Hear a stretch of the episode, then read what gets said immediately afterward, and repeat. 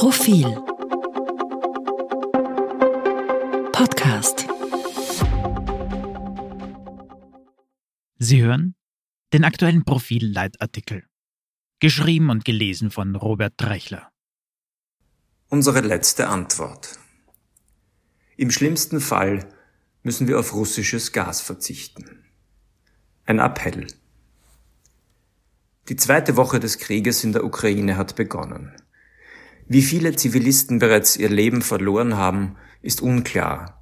Laut Angaben des ukrainischen Rettungsdienstes waren es bis Mittwoch etwa 2000. Das ist eine schreckliche Bilanz.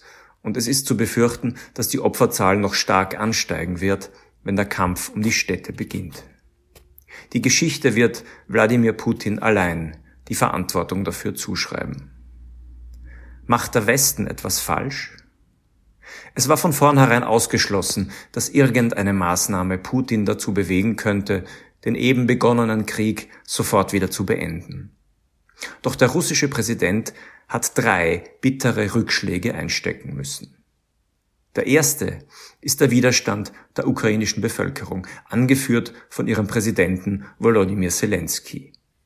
Auch wenn dies einen militärischen Sieg der russischen Streitkräfte höchstwahrscheinlich nicht verhindern können wird, so haben sie dennoch Putins Prämisse, es gebe keinen ukrainischen Staat und die Bevölkerung werde sich umstandslos in die Machtsphäre der russischen Föderation eingliedern lassen, spektakulär Lügen gestraft. Zweitens sind die Sanktionen des Westens als Antwort auf den Völkerrechtsbruch Russlands bemerkenswert hart. Auch wenn sie keinen unmittelbaren Einfluss auf den Kriegsverlauf haben, so werden sie Putin sehr bald in Schwierigkeiten bringen. Auch er als autoritärer Herrscher muss seiner Bevölkerung erklären, weshalb er einen derartigen wirtschaftlichen Schaden in Kauf nimmt, um eine irreale Gefahr abzuwenden und dabei tausende junge Russen in den Tod schickt. Drittens war die Abstimmung der UN-Vollversammlung über die Verurteilung Russlands wegen des Einmarsches in die Ukraine für Putin eine desaströse Niederlage. Mit Russland stimmten lediglich vier nicht eben besonders einflussreiche Staaten. Belarus, Nordkorea, Eritrea und Syrien. 35 Staaten, darunter China, enthielten sich der Stimme und 141 votierten für die Verurteilung. So isoliert war Russland noch nie. Läuft also alles am Ende auf ein Scheitern von Putins rücksichtslosen Plan hinaus? Es ist zu hoffen, aber alles andere als sicher. Deshalb muss der Westen den Druck auf Russland aufrechterhalten. Putins monströse Andeutung, notfalls auch Atomwaffen einsetzen zu wollen, beweist, dass er nicht so schnell auf den Pfad der Rationalität zurückkehren wird. Der Intellektuelle und Putin-Kenner Ivan Krastev sagt im Profilinterview in dieser Ausgabe, dass er es für möglich hält, dass der russische Präsident taktische Nuklear- oder Thermowaffen einsetzt um zu zeigen, dass er zu allem bereit ist. Der Westen, wir, müssen darauf vorbereitet sein. Eine weitere Eskalation dieser Art, die Ermordung von Volodymyr Zelensky oder eine Ausweitung des Krieges auf andere Staatsgebiete muss mit einer weiteren Verschärfung der Sanktionen beantwortet werden. Besser noch sollten die westlichen Verbündeten bereits jetzt konkret eine solche Drohung aussprechen.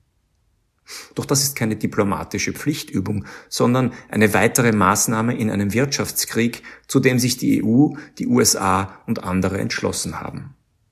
Die logische nächste Stufe wäre die Beendigung jeglicher Zahlungen an Russland und damit das Ende der Öl- und Gaslieferungen. Es ist die Aufgabe der EU-Regierungschefs, auch der österreichischen Bundesregierung, einen Plan zu entwickeln, wie ein solcher Stopp funktionieren könnte. Er würde im Falle Österreichs Industrie und Haushalte, also uns alle, schwer treffen. Die Vorstellung mag irreal klingen, aber einfach zu sagen, dass dieser Exit nicht möglich sei, ist feige. Man soll den Satz, koste es was es wolle, nicht überstrapazieren, aber ein Krieg gegen ein europäisches Land ist eine Ausnahmesituation, die in ihrer Bedeutung einer Pandemie durchaus gleichkommt. Werden wir zu Hause warme Pullover tragen müssen? Mit behelfsmäßigen Elektroplatten kochen? Engpässe bei bestimmten Produkten in Kauf nehmen, Industriebetrieben hohe Ausfallszahlungen leisten, dafür eine Ukraine-Solidaritätssteuer einführen. Alles sehr unangenehm. Aber wenn wir den Stephansdom in blau-gelb beleuchten, dann sollten wir in den geschilderten Extremfällen, von denen wir hoffen, dass sie nicht eintreten, auch tatsächlich zu Opfern bereit sein, die uns schmerzen. Das sind wir der ukrainischen Bevölkerung und ihrem Kampf für Freiheit und Demokratie schuldig.